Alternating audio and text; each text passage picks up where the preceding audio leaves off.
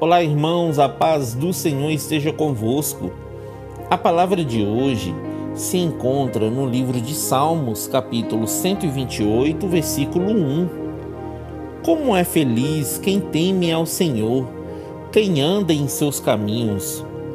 O homem que teme ao Senhor, queridos, tem um lar abençoado por Deus. A Bíblia fala que ele comerá do fruto do seu trabalho que será feliz e terá uma vida próspera. A prosperidade é um presente de Deus para o homem.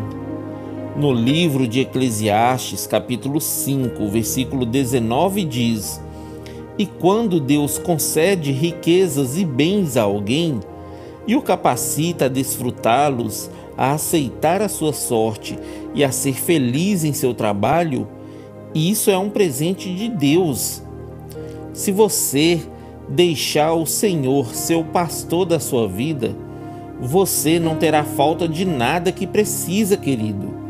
Então você terá um lar feliz e próspero, como descrito no Salmo 128.